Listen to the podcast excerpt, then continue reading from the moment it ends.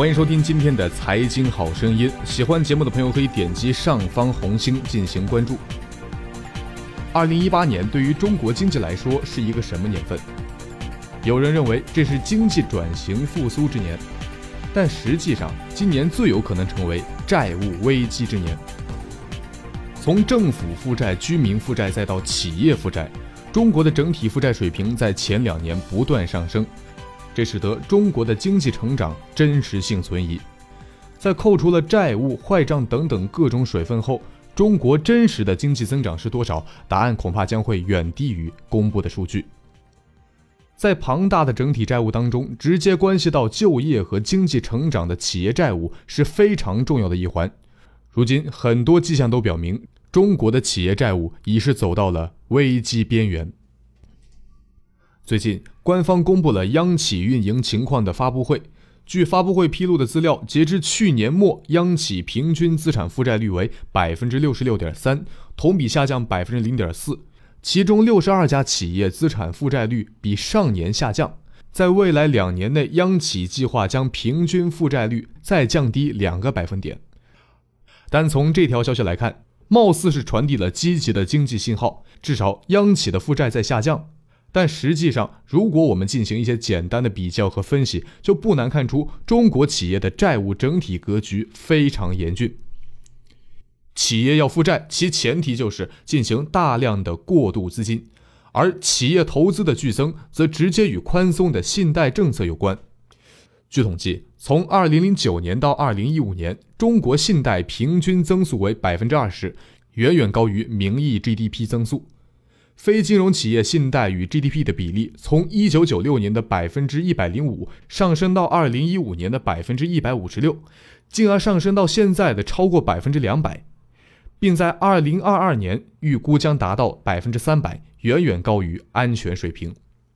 那这一组数据说明什么问题呢？它说明信贷的投入与实际生产回报不成比例，经济增速仅仅相当于信贷增速的不到一半。造成这个现象主要有两点原因：第一是中国企业的生产端效率低下，产能过剩，投入很大，但是回报很小；第二是当企业经营者察觉到企业投资回报率降低的时候，会将很多资金用于回报更高的金融地产投资。其实这一部分资本没有真正用于投入生产，于是就形成了一个恶性循环：企业投资回报率越低，资本就越不愿流向实体经济。转而囤积在虚拟的金融地产领域，而金融的虚胖实业的衰弱，反过来又会进一步降低经济增长率，影响人们投资实体经济的意愿。长期这样下来，生产效率低下的企业就制造出了越来越多的债务。据国际清算银行统计，过去两年中国企业的信贷缺口在百分之二十到百分之三十之间徘徊，是历史最高位。回顾过去十年，中国资本呈现大爆发趋势，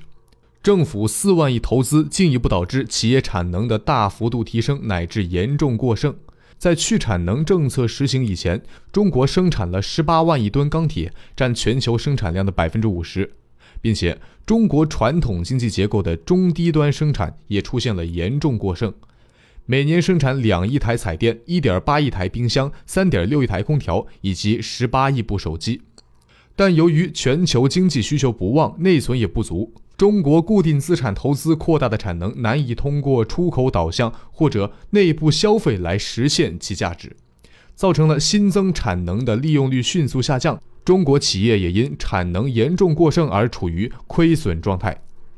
为解决企业产能过剩，政府给企业提供了财政补贴扶持政策，而产能过剩有了资金支持，反而加剧了产能过剩。企业掉进了借新债还旧债的无底洞，导致负债率不断上升。过去十年，这种不断负债、不断加杠杆的套路，源自于中国经济的本质属性。中国经济的本质其实是一种垄断型的市场经济，即是说，金融体系由国有银行主导，企业生产由国企央企主导。这就造成了整个融资结构是偏向国有银行与大型企业的利益深度绑定，金融的定向性非常明显。然而，虽然这个体系使得金融机构提供的新债可以暂时掩盖旧债，但是企业的经营效率这个问题根本没有得到改善。按这个套路玩下去，或迟或早，债务问题总会爆发。美国的外交关系委员会近期的研究报告指出，如果把负债的因素考虑进去，中国真实的经济成长率只有官方公布的百分之六点九的不到一半。而且，中国的银行目前仍然在向效率低下的企业贷款，这将进一步加重债务风险，甚至可能导致经济危机的到来。据这份报告，在2011年到2016年间，中国民营企业利润增长百分之十八，而经济效率较差的国有企业利润率则下跌了百分之三十三。在此期间，国有企业的债务占整体债务的比例从二零一零年的百分之五十九上升到了百分之八十。可以说，中国经济的步履维艰有很大原因在于身上背负了债务重重的国有企业。在被沉重的债务压垮以前，能否找到应对之道还是未知数。企业债务的问题很严峻，不需赘言，国际国内都对此问题有深刻认识。早在去年，IMF 就曾经警告中国，企业负债比例过高，有可能在将来酿成债务危机。而与此同时，中国自己也在寻求问题的解决之道。在“十三五”规划中，针对企业债的问题有如下措施：第一，在煤炭行业和钢铁行业削弱产能，在未来的三到五年内削弱百分之十到百分之十五的产能；第二，识别僵尸企业，国资委确定了三百四十五家僵尸企业，计划在三年内解决。第三，国企改革扩大所有权，进行混合所有制改革，依靠引进民营资本来提高效率。更重要的是，监管部门对于央企按照不同行业设置负债率作为考察指标，以负债率红线为指标来强制去杠杆、去债务。但以上这些做法的副作用也甚为明显。由于禁止企业海外盲目投资，中国在2017年对外投资下跌了百分之三十。对内而言，国内信贷收紧了，造成企业的固定资产投资率迅速下跌，其同比增速从2017年年初的百分之九点二迅速下降到了百分之七点二。与此同时，对于那些效率低下的僵尸企业，令其关停的代价。是增加社会整体失业率，从而对经济造成更多的负面影响。可见，直接性的降低企业债务和关停僵尸企业弊端有很多。这些副作用能否在短期内被社会消化，并且将会产生何种负面影响，均是未知数。因此，更为可行的降低企业整体债务的方法，或许是债务重组、债转股、企业资产证券化等等间接方法。换句话说，银行与企业之间普遍将成为持股关系，企业债务最后或许会留给投资市场解决，那么市场里的输家将为这一切背锅，解救企业和银行。在一月十七号，国资委新闻发布会也明确表示，为了推动央企降杠杆、降债务的工作，提高央企资本实力，去年通过债转股协议获得的金额达到了五千亿元。通过股权融资获得超过三千五百亿元资本，这个方法今后将继续推行。这只表明一件事情：将来中国证券投资市场的投机性会更强。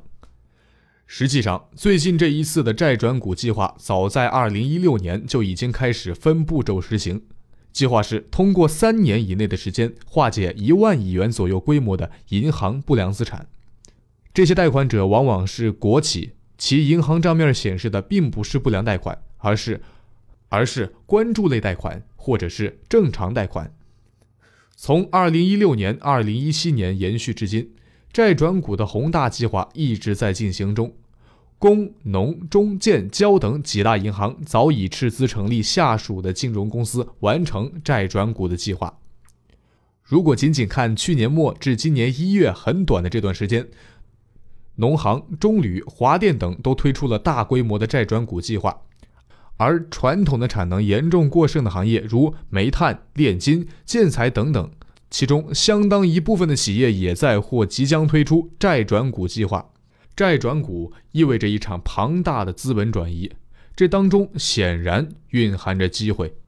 债转股直接为银行纾困，因此首先有利于银行股。我们可以参考近期以来银行股比较强势的表现，在未来受到债转股大趋势的带领，其投机的价值也会更为明显。此外，关于债务的问题大爆发，会有利于专门从事不良资产管理的资管公司，例如中国信达。截至今年一月，其已落地八项债转股项目，涉数百亿规模降杠杆基金。相应的，其股价在近段时间的涨幅也比较迅速。简单来说，无论是债务也好，产能过剩也好，任何经济问题最后都有办法做成一种生意，而这种生意也必将在投资市场有所反映。但是，就犹如以往的中国经历的各次牛市和资本市场的泡沫所告诉我们的经验，金融市场蕴含着很高的道德风险，债转股过程当中。公司讯息的披露是否能做到透明真实呢？亏损的企业把债换成股依然是亏损，被改变的只是市场的心理预期。带有极强目的性的债转股当然会给聪明的投资者带来短期的利润，然而这个脚底下踩空的投机市场总会有交出最后一棒的时候。好了，最后请关注我们蜻蜓财经的微信公众号，搜索“大圣说事”四个字儿，或者搜索“大肖说事”的拼音即可。我们下期节目再会。